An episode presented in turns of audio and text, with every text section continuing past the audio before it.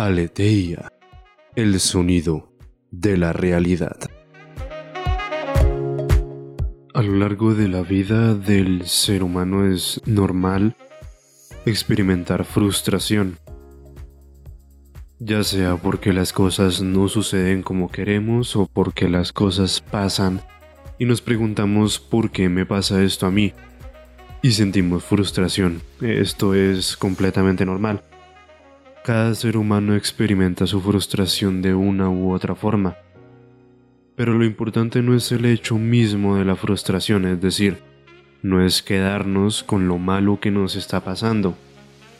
Lo importante de la frustración es qué hago yo.